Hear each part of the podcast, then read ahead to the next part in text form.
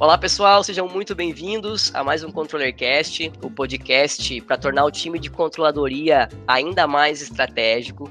Se você está aqui nos ouvindo pela primeira vez, aqui é um ambiente onde a gente discute sobre temas de finanças e controladoria ou de interesse aí dessas áreas, e a gente sempre traz profissionais aí que estão fazendo a diferença no mercado. E nesse episódio, o nosso convidado é o Guilherme Sales, que é Associate Manager na Peers Consulting, e em 2020, trazendo um pouco de contexto aqui para o nosso bate-papo, a Peers cresceu 70% sobre o ano anterior e ela é hoje uma das consultorias de negócio aí que mais cresce no Brasil.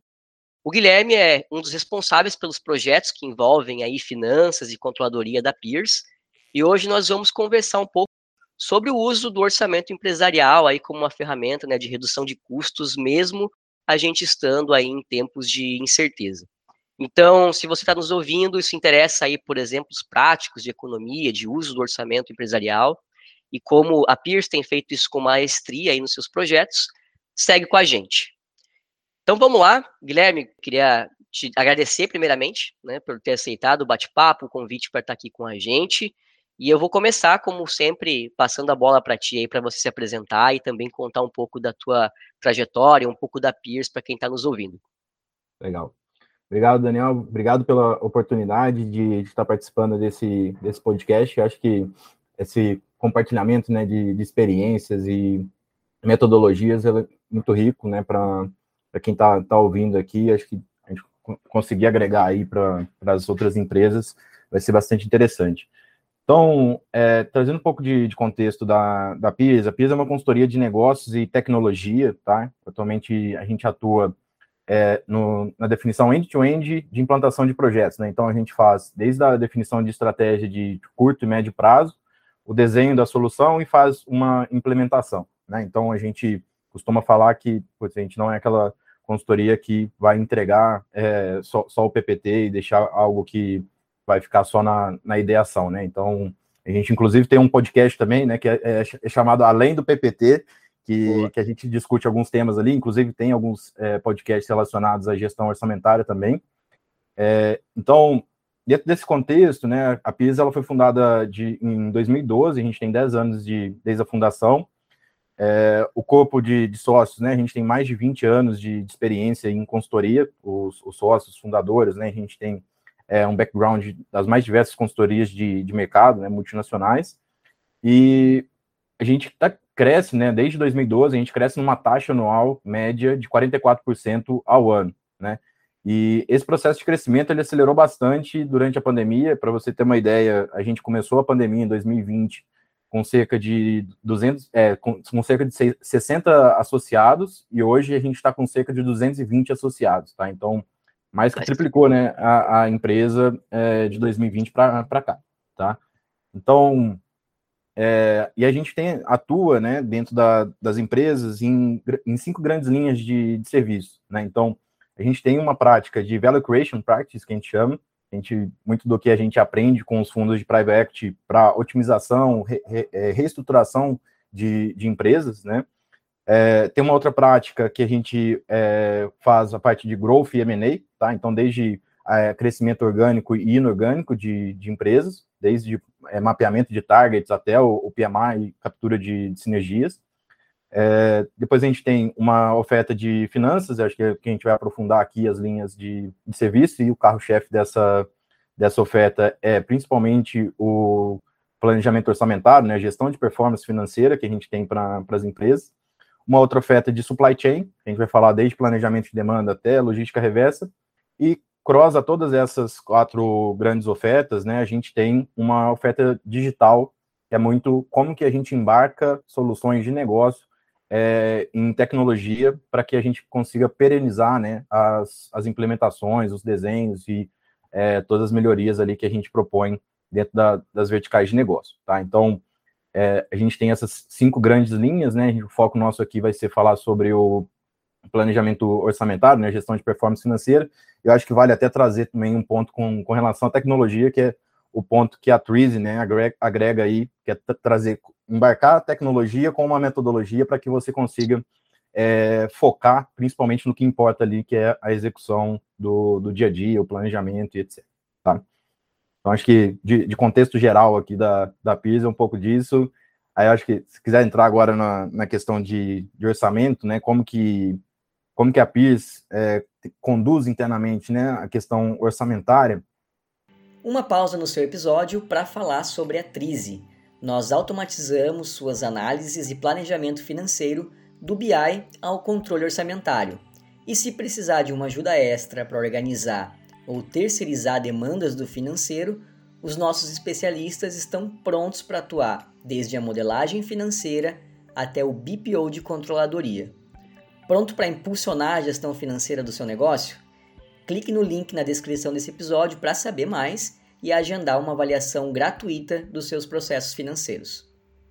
O primeiro grande driver né, para o orçamento, acho que a primeira grande mensagem aqui com relação ao orçamento, acho que mais tirar o estigma né, de que o orçamento ele é simplesmente um, um DRE, um número que, uhum. que vai estar uhum. tá lá pregado no, na parede da, da empresa.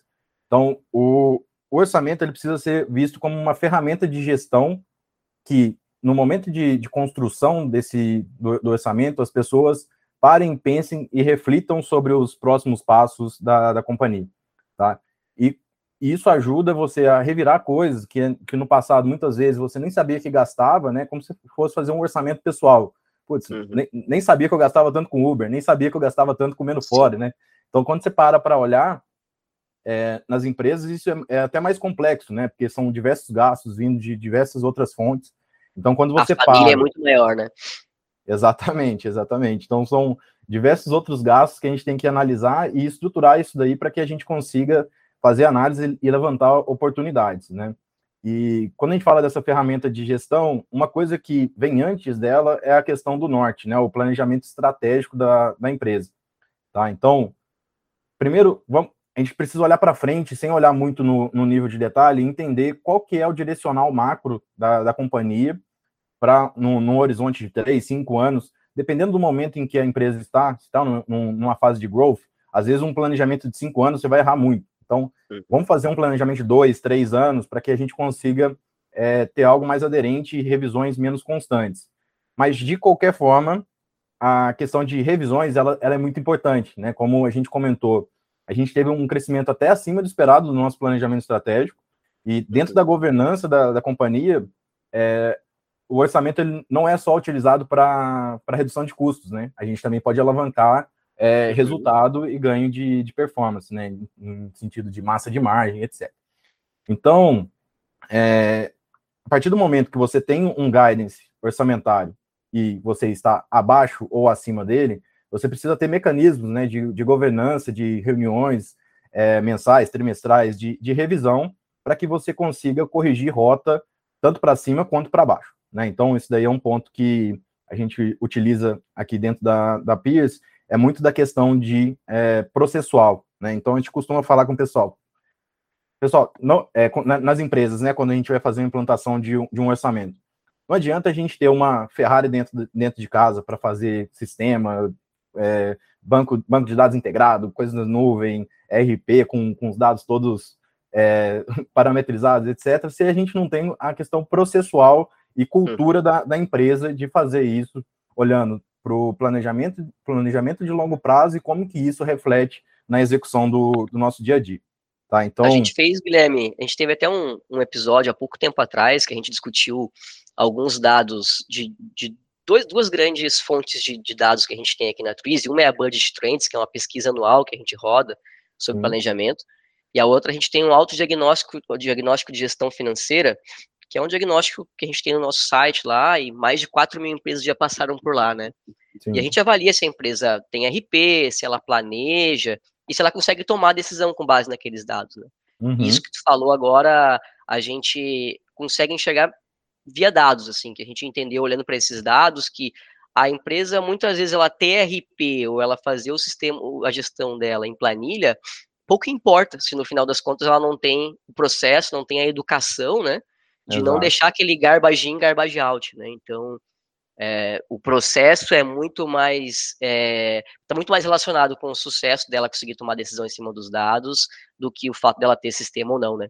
Exatamente, exatamente. Mas é, uma, uma vez tendo esse alicerce cultural, processual e metodológico, né, que, que a gente utiliza, é, a gente parte para analisar essa questão de, de sistemas e ferramentas, né? Uhum. E o, o sistema, a, a, ferramenta, ela auxilia muito a tirar uma carga de trabalho do time, principalmente do time de, de FP&A, a gente vai falar de controladoria também, mas principalmente o time de FP&A, que é responsável por, por esse planejamento e análise né, financeira dentro da, das companhias, o sistema ele ajuda a gente tirar a carga operacional de manipulação de dados, de formato, de apresentações, inclusive, a gente vê muito os, os times de financeiro é, investindo bastante tempo, construindo apresentações e acaba perdendo foco em termos de planos de ação e análise efetivamente, né? Então, quantas vezes você já deve ter visto várias vezes também dentro do, dos projetos de implementação da Twizy, é, a área de FP&A fecha, constrói a apresentação e o, no primeiro slide o número já não está fazendo sentido ou não tem uma resposta em cima de um, de um desvio relevante, né? Então, acho que primeiro tendo essa cultura, né, e depois olhando para o sistema para tirar essa carga de trabalho e otimizar o, o foco do time de, de FP&A para análise, execução de planos de ação e acompanhamento desses planos é, é muito importante, né? Então, prioritário olhar para a cultura, metodologia e processos, mas depois a gente precisa imediatamente olhar para essa questão de, de ferramental, né, que, que a gente tem disponível para que a gente consiga otimizar essa alocação de recursos. Legal, Guilherme. Então, tu comentou um pouco aí do, do papel do orçamento né, na própria Peers, né? E acho uhum. muito legal trazer essa visão de que o orçamento não. A, a, gente bate muito nisso também aqui, que o orçamento não é só uma ferramenta de redução de custo, mas também uma ferramenta que potencializa crescimento, né? E eu imagino que tu, aí na Peers, deve ter, é, deve ser responsável por algumas rúbricas, né? Deve participar desse orçamento. Então, eu queria também ouvir de ti, como gestor que faz parte do orçamento, como que tu utiliza os dados do orçamento para melhorar os teus resultados, né, a tua área, né, que é algo que a gente sempre vê aqui que é um, um outro passo para a controladoria, né, primeiro a gente implanta o orçamento, e acho que depois um segundo desafio para a controladoria é, cara, como que eu envolvo as pessoas que estão lá, como que eu trago os gestores para a mesa, que eles não entendem o orçamento como uma ferramenta só de cobrança, mas para melhorar o desempenho da área deles, né, como que tu faz isso na prática aí, Guilherme? Exato, então Aqui na, na PIS, né, e muito da, da, metodologia também que a gente aplica nos, nos clientes, a gente utiliza o orçamento matricial, né, então a gente tem um, um grupo de é, contas contábeis, né, que são as naturezas de gastos, então a gente vai falar ali do, do pacote de facilities, utilities, aluguéis e assim por diante, com, de acordo com a natureza do gasto, a gente tem esses pacotes e um responsável, né, um dono é, que vai olhar é, transversalmente para a companhia como um todo, para todos os gastos relacionados a isso. Né? Como é uma empresa de consultoria, a gente tem um pacote que ele é muito relevante, que é o pacote de, de pessoas, né, que a gente está falando aqui, que é a nossa nossa força motriz da, da companhia. A consultoria ela é, é, um, é uma empresa, né, um setor de serviços, né, então a gente, a, o nosso pacote de pessoal, ele está diretamente vinculado à, à receita, né, e dentro da PIS, é, e, e é, acima dessa estrutura horizontal, né, digamos assim, das, das contas contábeis, a gente tem as entidades de negócio, né, que aí são as estruturas verticais é, que combin, combinadas, né, formam essa questão da, da gestão matricial de, de orçamentário, né, então, é, hoje eu sou responsável por, por, uma entidade de negócio que é a, a, a oferta de, de finanças, né, do serviço de finanças, e todos os custos, né? Custos relacionados à capacitação do time, relacionados a finanças, os custos relacionados a sistemas utilizados para finanças, é, eventos que a gente participa. Então, é, eu tenho uma responsabilidade de gastos relacionados a essa, a essa oferta e também a linha de, de receita, né? Que a gente precisa desenvolver novos produtos, né? Muitas linhas de, de serviço estar tá atento com, com tendências de mercado para que a gente consiga desenvolver produtos e a gente consiga con concretizar em, em, projetos depois. Né? Então, as principais rúbricas que eu tenho hoje é, com, sobre minhas responsabilidades é, é, essa, é essa linha de receita, principalmente, e uma linha de, de treinamentos que, que a gente faz para capacitação da empresa como um todo, do ponto de vista de metodologias novas, né, que são criadas dentro dessa, entidade de negócio de finanças, né? A gente tem entidades, N, N entidades dentro da empresa, né? Supply chain, growth, são outras entidades, mas a minha responsabilidade aqui, olhando para a vertical de, de, finanças, capacitar todo o time da, da PIS para que eles estejam aptos a fazerem projetos relacionados também, tá? Porque a gente tem uma transição, né? De os consultores eles podem estar é, transicionando entre ofertas, né? Podem hoje está tá fazendo um projeto de supply chain, amanhã podem fazer um, um projeto de finanças. Então é muito da do, do mecanismo né, dinâmico do, do, setor de consultoria. Né? Então, a gente precisa fazer essa, essa capacitação. E cada empresa vai ter uma dinâmica diferente. Né? A PIS ela tem um, um pacote muito relevante de pessoas. Quando a gente vai olhar para uma empresa de distribuição, por exemplo, o custo da, da, da, da mercadoria que é vendida é, é, o maior de todos. Né? A gente vai falar ali de 80%, 90% da, da receita relacionada a isso. E para cada setor é, é, diferente e a dinâmica é muito diferente em termos de composição e relevância de cada um desses pacotes e, e as entidades de negócio. Legal, Guilherme. Então, agora até aproveitando o gancho que tu comentou no final aí, né, de cada, cada modelo de negócio diferente, falando dos clientes da, da, da Peers, dos projetos de vocês, quando vocês entram nas empresas, as empresas geralmente já rodam orçamento há muito tempo, e quais os principais desafios que vocês enxergam aí nessa, nesses projetos para o cliente atingir uma maturidade mesmo orçamentária de conseguir tomar decisão em cima disso, conseguir fazer o orçamento virar parte do dia a dia dele?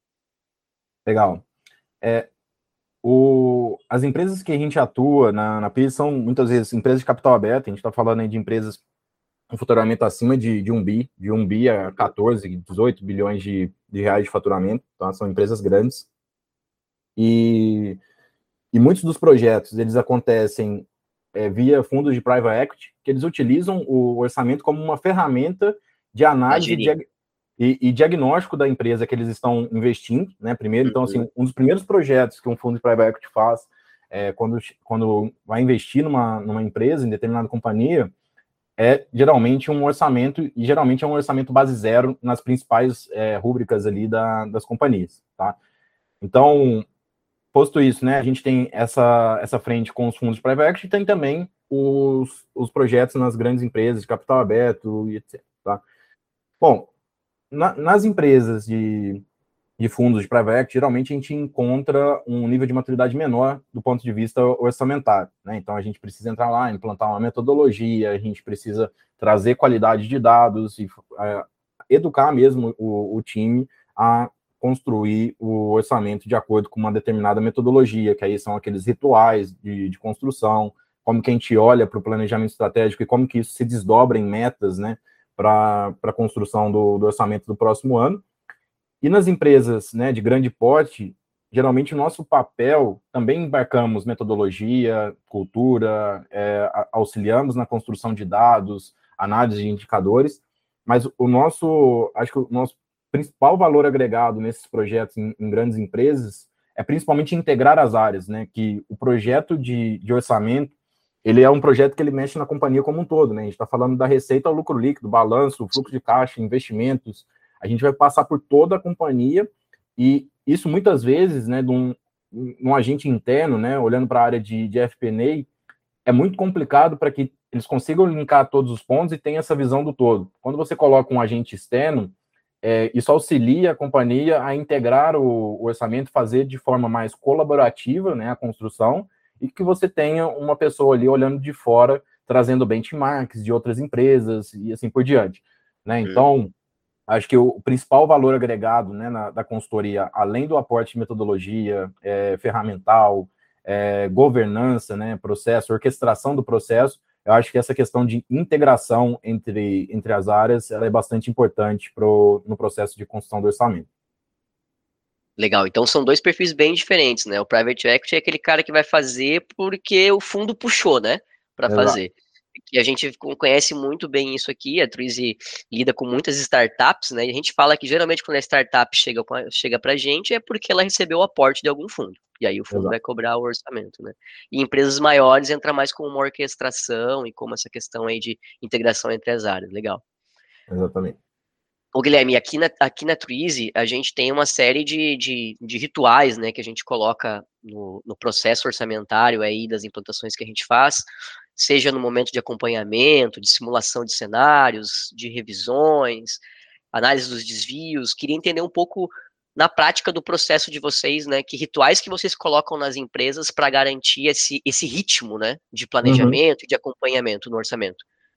Tá. Olhando do ponto de vista aqui metodológico de, de construção do orçamento, a gente divide geralmente em quatro grandes blocos aqui, né? Tipo, a gente vai uhum. falar primeiro de uma definição de um entendimento inicial da empresa mesmo, é, fazer um diagnóstico e ver em que nível de maturidade a empresa está, porque muitas vezes a gente, não, não adianta a gente de cara, vamos fazer um orçamento base zero, sendo que a gente não tem nem a informação para que a gente consiga fazer lá um P vezes Q, né? Preço vezes quantidade, é, para cada uma das, das linhas orçamentárias. Né? Então, Primeiro, entender que governança, que método se aplica àquela companhia, dado a maturidade atual deles e onde queremos chegar do ponto de vista evolutivo no processo orçamentário, né? Que geralmente o, o, o projeto de orçamento ele não passa, ele vai durar de três a quatro meses, né? É um processo que ele é bastante intenso é, para que a gente aplique a metodologia e depois a empresa consiga rodar isso com, com mais tranquilidade nos próximos períodos.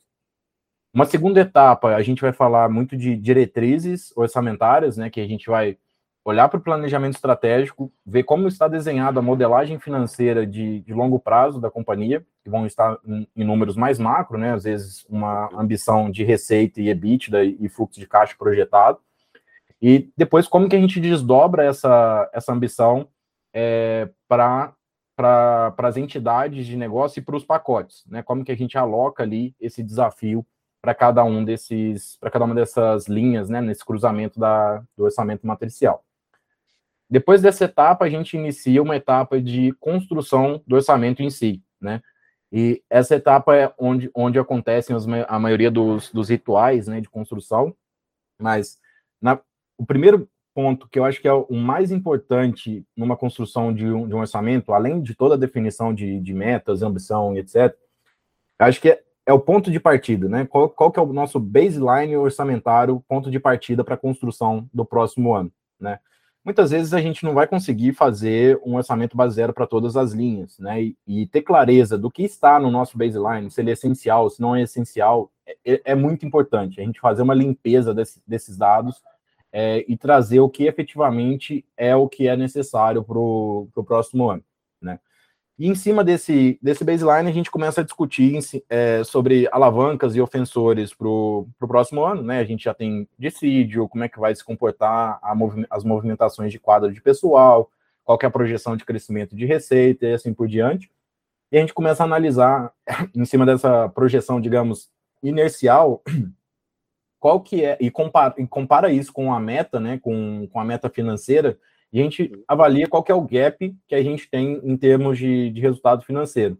Olhando para esse gap, a gente começa a desdobrar isso e fazer alguns rituais é, na construção. Né? A gente vai fazer alguns workshops, né? workshop de receita, workshop de custos, workshop de despesas, é, workshop de investimentos e, e projetos, para que a gente consiga é, justamente faz, é, fazer a integração do processo matricial e as interações cruzadas elas aconteçam dentro desses eventos né? Porque é, a gente fala que no, no, no, no projeto de orçamento, na, na, primeira semana, a coisa mais importante que, que a gente precisa fazer é reservar a agenda de todos os executivos. Uhum. Porque são eventos que a gente precisa ter, muitas vezes, 30, 40 diretores numa mesma sala, para que a gente fique lá o dia todo discutindo sobre o negócio e no final do dia a gente consiga sair com uma, uma peça orçamentária. Né? Então, ao longo Esse... esse base, baseline, Guilherme, só te, só te questionando aqui, claro. basicamente é o orçamento histórico da empresa, os dados históricos da empresa, mais algumas é, premissas e indexadores de mercado, então. E aí vocês entendem o gap para a meta do próximo, do próximo período. Isso, isso. Na a construção do baseline, a gente pega uma base de referência, né? Geralmente a gente começa os projetos de orçamento em outubro, setembro, outubro, geralmente início de setembro, para fazer um, o orçamento sem, sem olhar para a parte tanto de planejamento, dado que a empresa já tem um planejamento estratégico, um modelo de longo prazo, né?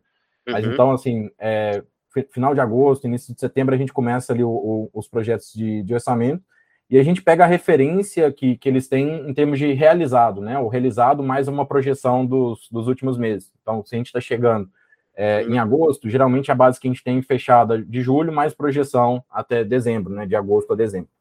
E dentro dessa base a gente começa a fazer as análises, putz, o que, é não recorrente, que aconteceu esse ano, etc. Limpa essa base, é, uhum. olha o que realmente fica para o próximo ano e começa a projetar esse orçamento inercial, né? Legal. Tá?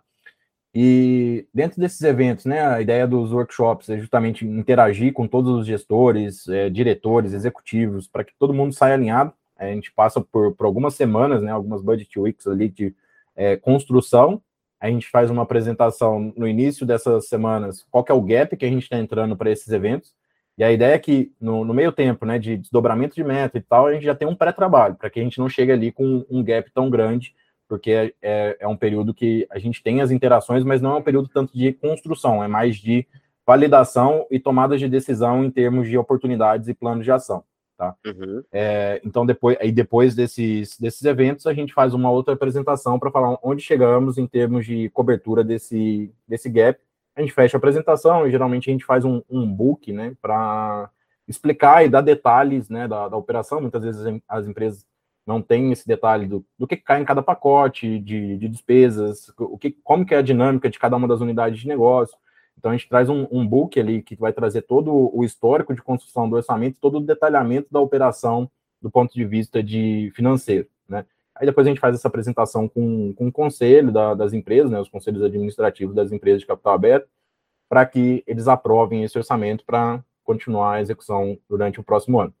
E a última etapa né, do processo orçamentário, depois de construído e tendo uma peça orçamentária em mãos, a, a gente faz uma etapa de é, execução, né? Como que vai ser a rotina de execução do meu orçamento dentro do, do dia a dia? Né? Essa é a quarta etapa ali do, da gestão de performance, que aí a gente precisa definir quais são os fóruns, né? Partindo ali, olhando do, do dia 1 um do mês, né? Vai ter o fechamento contábil, a gente vai fazer algumas reclassificações, é, vai ter o fechamento gerencial para construir os, os, os DREs gerenciais, a montagem de apresentações com explicações de cada uma das unidades de negócio, até que a gente chega ali no meados, fim do, do mês, a gente tem algumas apresentações de rotina para explicar o que aconteceu no mês anterior.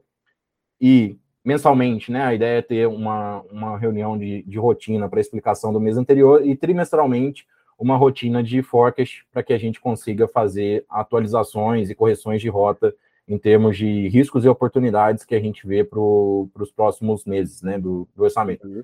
Então, essa discussão é bastante importante para a execução né, do, no dia a dia ali, para essa. O orçamento ele não é cravado na pedra, é um número de, de referência, né? Muitas vezes a gente não pode aceitar que ele, que ele mude, apesar de que ele não está cravado na pedra, mas ele é uma referência para a companhia e como que isso daí está caminhando em termos de, de desvios, e a gente vai plugando riscos e oportunidades e durante a execução a gente vai tentando mitigar esses riscos, né, e, e tentar trazer as oportunidades para dentro de casa para que a gente consiga ter o, o melhor resultado financeiro, né. E, e, trazendo aqui essa, essa rotina de, de acompanhamento, ela é uma rotina mais, até mais tradicional, né, que a gente olha, vamos acompanhar mês a mês e fazer um forecast trimestral. A gente tem outras dinâmicas de, de execução orçamentária que a gente pode falar de um rolling budget, né? Que as empresas, muitas vezes, a cada três meses, faz um orçamento projetado para 18 meses. Né? Então, é, a empresa precisa ter um, nível de maturidade muito maior. É, já, já, tem que ter passado por todas aquelas fases, né? Processo, metodologia, cultura, sistema. É, tá todo mundo já fazendo análise para que Senão a gente vai fazer, a gente vai fazer quatro orçamentos do, durante o ano, né? Se isso for moroso, cara, a empresa vai Sim. ficar movida a construir orçamento, né? Então não, não faz uhum. sentido é, ter um processo desse. Mas é, quando a empresa já tem um nível de maturidade legal, e também para empresas em, em, em, processo de growth, né? Às vezes é, é legal fazer um, um rolling budget justamente para corrigir rota, porque muitas vezes é, é, acontecem imprevistos bons, né? Na, numa empresa uhum. que está com em growth. E também a gente pode ter imprevistos ruins, no sentido de a gente tem no, pra, pela frente um cenário incerto, né? Ano de eleições, a gente não sabe o que vai acontecer em termos de, de dólar, inflação. Então, acho que o momento do orçamento é a gente desenhar cenários para que a gente consiga corrigir rota rapidamente nesses momentos de forecast ou de apresentações mensais. E a gente já tem esses cenários construídos, já, já discutidos, né? Para que a gente não não passe no mês a mês discutindo ações. Ah, mas eu, deve, eu deveria fazer isso, deveria fazer aquilo, o impacto é, isso, é esse ou aquele.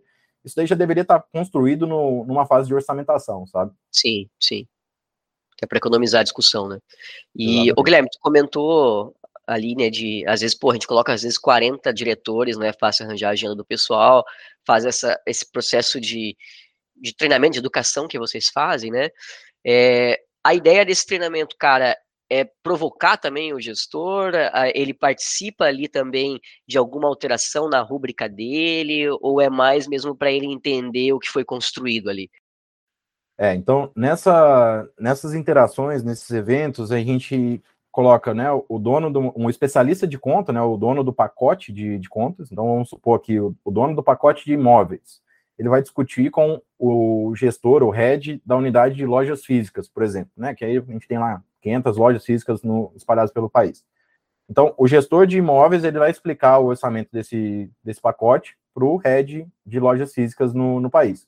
E ele vai olhar e vai falar, putz, beleza, concordo com a construção, né, o, o pacote de aluguéis aqui, eu estou dando um exemplo, ele é um pouco mais simples de, de construir orçamento, você tem um valor de face, a, a, data de aniversário e um índice de, de reajuste, mas aí o gestor vai olhar para aquilo e vai falar, putz, beleza, faz sentido. Tem uma operação que você não está considerando que ela vai fechar em determinado mês, então eu vou fechar essa loja, eu acho que você precisa desconsiderar esse, esse aluguel, então ele vai fazer uma crítica trazendo o viés de, de negócio para a construção do orçamento. Então, é, a ideia é que ele, que, que ele participe da construção e da validação, tá? Não é uma questão uhum. expositiva, uma construção centralizada, é, que a gente vai lá só expor o número para ele.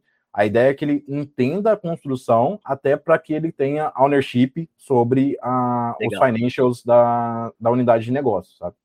E no acompanhamento é a mesma coisa. Se teve um desvio ali na rubrica dele, é ele quem vai participar ali do processo justificativo e tudo mais. Exatamente, exatamente. Então, nessa gestão matricial das, das despesas, é, a gente tem o dono do pacote como uma responsabilidade é, muito grande pra, pela gestão transversal dessas despesas específicas, mas quem responde por EBITDA, resultado da companhia em si, são os heads de negócio, né? Então, é quem está ali nas business units fazendo a gestão do dia a dia, tocando a operação. Esse cara que vai responder por top line e bottom line da, da empresa, mas com o consenso e apoio dos, dos donos de pacotes ali que estão olhando transversalmente para despesas dele. Legal, legal, Guilherme. E, cara, agora falando, né, até para a gente trazer alguns exemplos práticos aqui, é, falando de aumento de eficiência e redução de custos né, com, com orçamento. Tu consegue trazer alguns exemplos de como que isso acontece no projeto de vocês? Claro, claro. É, acho que assim, a redução de custo, ela sim precisa ser, a gente precisa buscar isso, porque a gente, em geral, né, quando a gente faz aquele processinho de rolar o orçamento inercial, colocar as novas iniciativas previstas no planejamento estratégico e compara com a ambição financeira projetada no modelo de longo prazo, geralmente a gente tem um gap relativamente grande. Né? Então, vai ter gente... que cortar alguma coisa. Exatamente, exatamente. E muitas vezes, é, acho que o, o viés de, de corte, né? É, muitas pessoas têm, têm um estigma, putz, a consultoria está vindo aqui para cortar o gasto. Mas a, a ideia é como que a gente otimiza a alocação do recurso financeiro do ponto de vista de prioridades para a companhia. É, então, assim, essa discussão do, do corte de custos, né? Acho que ela precisa ter mais um viés de eficiência de alocação do, dos recursos, onde eu vou investir o dinheiro para me trazer um melhor resultado, né? Um maior ROI, etc. Então, dentro do processo de construção do orçamento, a gente olhando ali para a empresa como um todo, primeiro que a gestão matricial ela auxilia muito nessa visão de ganho de eficiência e alocação de recursos. Né? Imagino uma pessoa que está olhando centralizadamente os gastos com tecnologia de uma companhia que tem 1.500 lojas, por exemplo. Então, se, se esse processo no, no passado ele tivesse sido feito é, descentralizadamente, poderia acontecer de cada uma dessas 1.500 lojas ter um sistema próprio, vamos uhum. supor, uhum. né? E quando a gente tem uma pessoa olhando para o pacote de tecnologia central, central, centralizadamente, a gente tem um ganho de sinergia e uma pessoa olhando cross para que a gente consiga centralizar decisões e muitas vezes negociar com um fornecedor, é, um fornecedor único para 1.500 lojas. E o potencial de ganho de uma negociação centralizada é absurdo. Então, a gente está uhum. falando aqui de, de, ganhos, dependendo da, da maturidade, né, o nível de descentralização, a gente está falando aqui de 10 a 15% é, de redução, porque você ganha um poder de barganha com os fornecedores. Imagina você sair de, um, de uma escala regional ou municipal para fazer uma escala nacional de negociação com de, determinados fornecedores, tá? Então, Você ganha um uhum. poder de barganha, você ganha mais volume para essa negociação e tem uma pessoa gerindo centralizadamente, tá? Que ela vai ter um único contrato com um índice de reajuste único, né? Tem uma pessoa só olhando. Senão a gente poderia ter 1.500 lojas gerindo 1.500 contratos com índices de reajuste diversos, datas de, de aniversário diferentes. Então, assim, a gente simplifica muito a gestão e só de olhar para. Só, só, de reestruturar o processo e a metodologia, a gente já tem alguns ganhos. É, outras formas de fazer a, análise né, de, de, de, oportunidades de ganho de custos, a gente vai, pode falar de pessoas, né, questão de oportunidade de automatização de processos, é, a questão de papéis e responsabilidades entre áreas. Muitas vezes a gente pode ver dentro das empresas áreas fazendo atividades duplicadas, né? Uhum. Hoje, com, com o surgimento, para citar um exemplo, né? Com a questão dos, é, dos, dos BIs, né? Power BI, ClickView, é, ClickView, ClickSense, né? O Tableau, etc. A gente tem todas as áreas têm uma pessoa que olha só para Power BI, por exemplo, para construir uhum. os dashboards da, da área. E por que, que a gente não faz uma célula com esses, esses dashboards e a gente ganha sinergia, porque muitas vezes a pessoa está fazendo só para uma área, às vezes sobra, sobra espaço na capacidade ali para ela fazer outras atividades da área, etc. Mas vamos centralizar. Se a gente tem 10, muitas vezes a gente consegue fazer isso centralizadamente com 6, entendeu? E a uhum. gente desocupa, não, não, quer dizer que a gente precisa tirar essas outras quatro pessoas da, da companhia, a gente desocupa essa capacidade para alocação de um, em uma outra área que possivelmente, dentro do processo de construção do orçamento, estava sendo solicitado um aumento de capacidade. Então, a gente realoca o recurso financeiro, entendeu? Então, a gente tem um cost avoidance, né, digamos assim, a gente não deixa de aumentar o nosso, nosso gasto, porque a gente fez um, um, uma inteligência ali de realocar os recursos de, de uma forma é, mais eficiente, né. Legal, Guilherme. Acho que é bastante, é, é muito do que, do que a gente vê por aqui também, né, e essa, essa questão, inclusive, um, do profissional que está lá, né, sendo fornecido para uma área e ele sai para fornecer para mais de uma BU, né, ele ganha até o mesmo benefício de quem está cuidando do pacote, né, de ter a visão global, né, muitas vezes uma área de inteligência, por exemplo, que olha só para uma área uma, e consegue sair, cuidar de todas as áreas, às vezes ele consegue encontrar até correlações que ele não via antes, né, então tem mais esse benefício aí. Legal. E, e agora, tu até citou um pouco antes, né, do nosso contexto atual, aí o dinheiro está mais caro, a gente tem eleição, tem Copa do Mundo, tem muita coisa acontecendo. Uhum. É, vocês lidam aí com modelos de negócio muito diferentes, né? Então eu queria entender o que, que vocês estão enxergando como os desafios adicionais aí, né? Dentro do que a gente já tem de padrão dentro do orçamento, o que, que a gente está tendo de desafios adicionais pelo nosso momento de economia e de país aí? Tá, acho que esse momento de, de incerteza, né, a gente está trabalhando muito com a questão de, de construção de cenários. Né? A gente está uhum. exercitando muito isso dentro da, das áreas para que a gente tenha ali definido, né? Ah, se o dólar for para determinado patamar, se a inflação for para determinado patamar, eu já tenho um dissídio maior dentro da, da, minha, uhum. da minha folha, eu vou ter um impacto em, em resultado.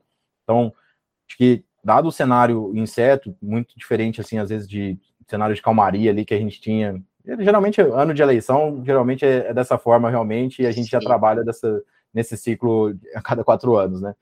É, mas tá mais intenso essa questão porque os cenários eles estão muito opostos, né? Assim, tipo, estão muito extremos em termos de, de, de, economia. Você vê projeções de, de, bancos, né? Às vezes uma projeção do dólar ele pode variar de 4,50 a 6,50. Então, assim, para onde que você vai, né? Taxa de crescimento é, sendo reajustado o tempo todo, né?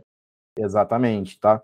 Então, assim, acho que a gente precisa desenhar esses cenários, ver quais são as, as ações que a gente pode fazer em, em termos de um pior cenário, né? Quais são as ações que eu posso fazer em termos de um melhor cenário para alavancar e, e, e, crescer. Se eu tenho mais caixa, às vezes eu posso ter uma opção de fazer uma aquisição, comprar uma outra empresa para agregar no meu uhum. portfólio, né, da, da minha companhia.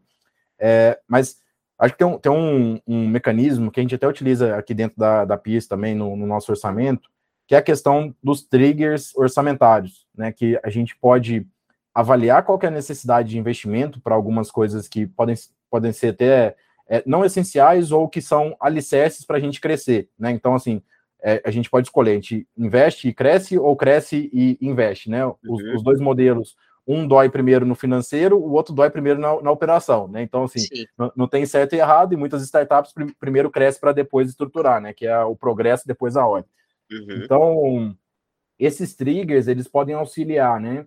Você, a cada três meses, olhar no, na, na rotina de forecast, você olha, putz, beleza, a receita veio como, como eu esperava, o resultado está vindo como eu esperava, e já está compactuado no, no, orçamento que, depois de três meses, eu liberaria determinada verba para fazer execução de treinamentos, por exemplo, ou fazer execução de uma implantação de um sistema para cloud que a gente vai melhorar a performance do, dos sistemas, tá? Então, assim, são coisas que a gente vai investindo que são alicerces para continuar o crescimento, né, depois lá para frente. Então, assim, esses triggers, eles precisam ser definidos, mesmo na construção dos cenários, para que a gente consiga ter essas correções de rota de uma forma mais rápida e, putz, o processo orçamentário é essencial para que a gente já tenha essa, essa visão do que, que pode ser alocado, qual que é o montante financeiro. Essas, essas discussões, elas precisam ser superadas no, no, no processo orçamentário, porque é um processo que eu falo para o pessoal, né? É um processo moroso, complexo. É, a gente precisa de muito tempo debruçado em cima de planilhas, de números, de, é, de DREs.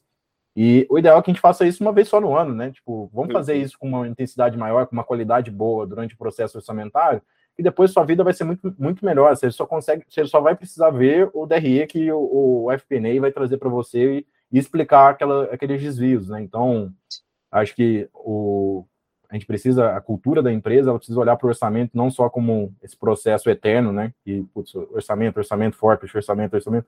Cara, intensifica o trabalho no, no período de orçamento, nesses três meses, que a gente, para frente, a gente vai ter 12 meses ali mais tranquilo do ponto de vista de, de gestão e execução. Boa. A gente fala aqui que é, é suar no planejamento para não sangrar na execução, né? Exatamente, então, é isso aí. Boa. Legal, Guilherme. É, a gente está chegando, encaminhando para o final aqui já nas perguntas finais. E para quem está nos ouvindo, aí faz parte, talvez até de uma empresa menor, que não esteja com orçamento estruturado ainda, esteja pensando em investir tempo nisso, é, que, qual o primeiro passo que você sugere para quem está nos ouvindo, desligando aqui o episódio? O que, que esse cara precisa fazer? Acho que o, o primeiro passo é, fazer uma reunião com, com, os principais sócios, ou se for uma pessoa autônoma sozinha, assim, acho que com o braço direito ali da, da operação, né? Sentar e, e refletir sobre os, os passos para o futuro, né? Do ponto de vista financeiro. É, pedir o apoio da contabilidade, né? Pedir o apoio da, das pessoas ali que têm a gestão do, dos números, né? E projetar, fazer uma modelagem, talvez até com, com apoio de vocês, para fazer uma projeção é, de cenários futuros, né? É, para que primeiro você tenha um, um norte macro, tá? sem olhar para orçamento, rúbricas e etc. Qual que, é o, qual é o caminho que eu quero seguir em termos de volume de vendas, número de lojas, é, resultado financeiro, onde eu quero chegar, quanto de lucro que eu quero ter, né? Muitas vezes uma, empresas menores, né? A gente está com empresas familiares ali. Quanto, qual que é o salário que eu quero ter? Pode ser esse o objetivo da pessoa, sim, né? E. Não, não, tem, não tem problema nenhum. Mas você precisa ter claro qual é o objetivo primeiro, né? O objetivo e como que isso se, se desenha nos próximos três anos, para aí sim você olhar para o próximo ano, que é quando a gente vai falar de, de, orçamentação. Feita essa modelagem, aí a gente precisa entender né, que, que metodologia que vai utilizar. Eu acho que a Twizy consegue ajudar bastante as pequenas empresas desse, nesse ponto de vista de metodologia, porque já, já é algo que, que deu certo em várias outras empresas, né? E tem um uhum. custo também bastante atrativo para as empresas menores. Eu acho que trazer essa ajuda externa, né? Pode ser a atriz, pode ser o Sebrae, né? Que as, as, pequenas empresas utilizam bastante também. Eu já utilizei lá no passado quando eu, eu tive uma. Eu, eu toquei a empresa, a minha empresa da, da, minha família de confecção de camisetas, né? Uhum. Então, eu acho que tem ferramentas para que ela traga é, melhores práticas de, de mercado para dentro de casa. É, e construa esse orçamento com a ajuda da contabilidade, com a ajuda da Twizy, entenda os dados, né? Deixe isso estruturado, coloque as pessoas para participar da construção do orçamento e discuta efetivamente a necessidade de cada uma das linhas, né? A necessidade do gasto de cada uma das linhas. É como se fosse fazer o, o orçamento familiar realmente, né? Eu preciso jantar fora todo, toda semana, terça e quinta. Cara, não posso fazer isso a cada 15 dias no, no sábado, pegar um restaurante mais legal e, tipo, putz, eu vou reduzir o custo aqui que eu estou fazendo isso frequentemente, né? Porque, cara, tipo, a vida é uma maratona, né? Então, Putz, não, não, adianta você viver tudo na, na, naquela semana. Faz um planejamento olhando um pouco mais para frente, tipo, mantém o ritmo é, que você vai conseguir sair do outro lado com um resultado legal. Boa. É isso que tu comentou do cara colocar como meta, às vezes, o que vai, o que quer ganhar, né? O que quer tirar é muito comum aqui pra gente também. Porque para quem para quem não sabe onde, é, onde quer ir, qualquer lugar tá bom, né? Tem aquela frase claro. clássica do, do, País das Maravilhas, né? Mas é, é, bem isso, o cara vai trabalhar às vezes um ano, vai trabalhar 12 meses e não tem a noção, né, de quanto ele vai tirar, quanto que ele vai conseguir tirar lá no final do ano de dividendos para ele, para os sócios. Então acho que é um bom começo mesmo fazer esse, esse, exercício. E aí vem até o próprio que tu comentou, né, de pegar essa, esse, esse histórico, entender esse gap. Ok, se eu performar a mesma coisa que eu performei esse ano, com esses reajustes, o que, que falta? E acho Exato. que é um bom, né, um bom passo a passo aí para começar. Muito bom, Guilherme. Cara, para a gente encerrar agora, até essa não estava no nosso combinado aqui, mas eu sempre faço agora uma pergunta mais pessoal no final do, dos episódios. É, uhum. A gente fala aqui na atriz que é, orçamento tem muito a ver com disciplina. Queria perguntar para ti se tem alguma coisa aí que você faça repetidamente todos os dias no teu, nos teus hábitos aí e que tu tenha que tu consiga fazer uma relação, que tu entenda que tenha relação com o teu resultado, seja pessoal, seja no trabalho. Tá, cara. É, uma coisa que eu tenho bastante na, na minha rotina aqui é a questão de, de esportes, assim, tipo, para mim fazer esporte é, na, na, parte da manhã é essencial. Então, assim, tento. É, meu, meu objetivo são seis dias na semana, né? Às vezes. Não, hoje tu já fez, já. Já fiz, já. Está gravando aqui às nove da manhã. Já fiz, já deu uma corridinha no Ibirapuera hoje aqui. Legal. É, mas assim, tipo, tento fazer isso. Minha meta são seis dias, né? Mas às vezes vão quatro, três dias, às vezes dois dias. Mas aí está o ponto da, da, correção de rota, né? Se, se eu for Sim. dois dias, eu já vi, já vi que minha semana eu vou conseguir dois dias, cara, vou fazer um negócio um pouco. Vou, vou na academia, vou fazer o corpo todo e tal, fazer é, uhum. algo um pouco diferente ali, porque eu já sei que eu não vou conseguir completar os seis dias. Mas eu sei disso, né? Porque a minha semana vai ser conturbada, porque eu tenho uma rotina de planejar a semana, geralmente no domingo de noite, já para olhar a projeção ali de agendas, qual, qual agenda que eu vou deixar, deixar determinadas pessoas do, do time, né? Estou fazendo gestão aqui de umas 15 pessoas, mais ou menos, olhando para alguns projetos e também as frentes internas da, da PIS, né? Então, essa rotina de planejamento do domingo, a questão do, do esporte antes do, do trabalho também, assim, me auxiliam muito na, no dia a dia aqui, ganho de produtividade, são coisas que eu faço é, quase que religiosamente aqui toda, toda semana. Show, show. É muito difícil desvincular esporte é, com alto desempenho, né? Quem geralmente procura alto desempenho tem que colocar alguma alguma rotina de cuidar do corpo, né? Tem como. Exatamente, exatamente. Boa. Legal, Guilherme. Pô, então muito obrigado novamente, cara, pelo tempo aí que tu dedicou para conversar com a gente. Tenho certeza que quem nos ouviu aqui vai sair com muita coisa prática, com muita provocação aí para trazer para o seu dia a dia, para sua gestão.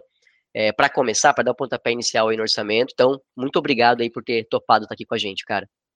Eu agradeço a oportunidade, Daniel. Assim, fico à disposição caso precise a gente discutir sobre outros temas. Eu não vou saber todos os temas, posso trazer. A gente tem 220 consultores aqui Maravilha. que dos mais diversos temas a gente pode trazer outras pessoas aqui para discutir e debater aí essas questões de negócio, tá bom? Vai ser um prazer.